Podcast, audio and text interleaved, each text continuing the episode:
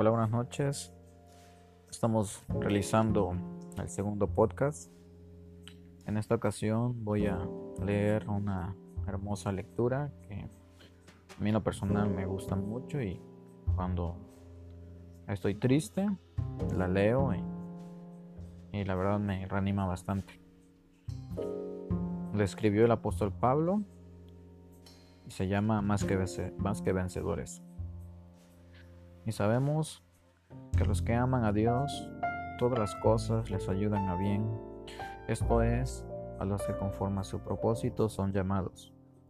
Porque a los que antes conoció, también los predestinó para que fuesen hechos conforme a la imagen de su Hijo, para que Él sea el primogénito entre muchos hermanos. Y a los que predestinó, a estos también llamó, y a los que llamó, a estos también justificó y los que justificó, a estos también glorificó. ¿Qué pues diremos a esto? Si Dios es por nosotros, ¿quién contra nosotros? El que no escatimó ni a su propio Hijo, sino que lo entregó por todos nosotros, ¿cómo no nos dará también con él todas las cosas? ¿Quién acusará a los escogidos de Dios? Dios es el que justifica. ¿Quién es el que condenará?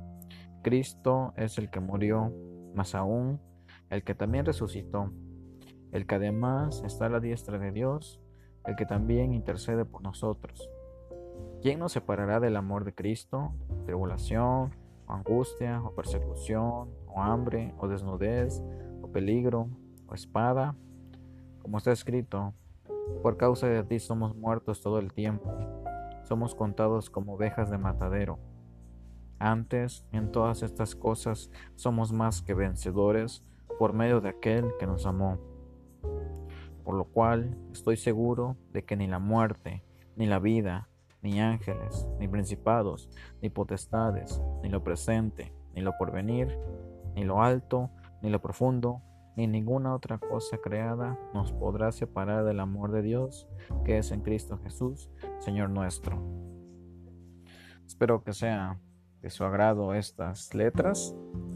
Como les decía anteriormente, siempre que estoy triste, a veces pues nos pasa que estamos nostálgicos o, tenemos días malos en el que pues nada nos sale bien, ¿no? Siempre que me sucede eso, pues leo estas palabras y la verdad me, me llena de aliento para seguir adelante. Agradezco a los que me escuchan porque este es su espacio también para escuchar a un pequeño lector en un mundo muy grande. Gracias.